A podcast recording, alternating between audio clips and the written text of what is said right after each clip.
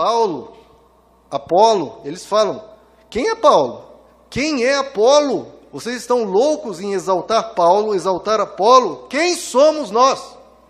Nós somos vasos de barro, que há um tesouro dentro de nós que é Cristo.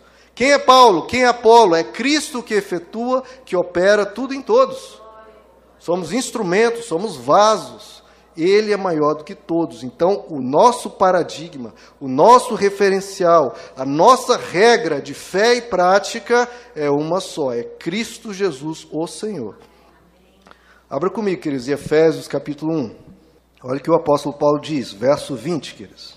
Olha e vejam como exaltavam a Cristo. Esse poder, verso 20, ele exerceu em Cristo, ressuscitando dos mortos e fazendo assentar-se à sua direita nas regiões celestiais. Muito, muito acima de todo governo e autoridade, poder e domínio, e de todo e qualquer nome que se possa mencionar. Veja só, não apenas nessa era, mas também na era que há de vir.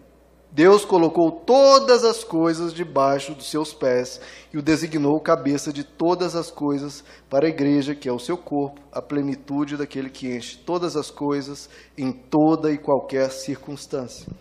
Então, o que ele está dizendo? Que ele está acima de todo e qualquer nome, todo joelho vai se ajoelhar, todo mundo vai se prostrar, de Moisés, Elias, Israel, Abraão, não interessa. Todo mundo se prostra, se curva e adora Jesus.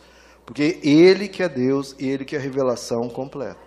E é por isso que eu digo, insisto, a importância dos textos bíblicos é bem clara. Os evangelhos, em primeiro lugar, que mostra a encarnação de Deus, a revelação plena de Deus, Deus andando na terra, o amor andando na terra. Depois vem o Novo Testamento e depois o Antigo Testamento.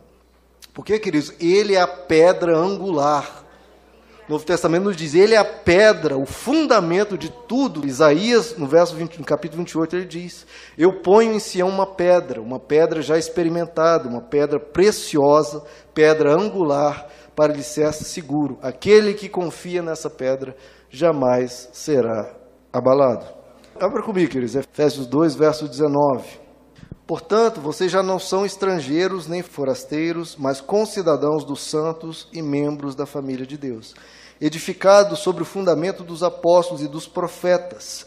Veja, a fé apostólica, as cartas, são fundamentos, tanto dos apóstolos quanto dos profetas. Mas, tendo Jesus Cristo como a pedra angular, ele que é o centro, no qual todo o edifício é ajustado e cresce para tornar-se um santuário santo no Senhor. Nele, em Cristo, vocês também estão sendo edificados juntos para se tornarem morada de Deus por meio do seu Espírito. Então veja, ele é o alicerce, ele é a, é pedra por meio do qual tudo se constrói. É a partir de Jesus, tudo começa nele. Por que, queridos? Porque Jesus é Deus, né? ele é Deus encarnado. Nele habita a plenitude da, da divindade. E ele, toda a Bíblia, queridos, aponta para ele. O objetivo das Escrituras não é a Bíblia nos apontar para a Bíblia.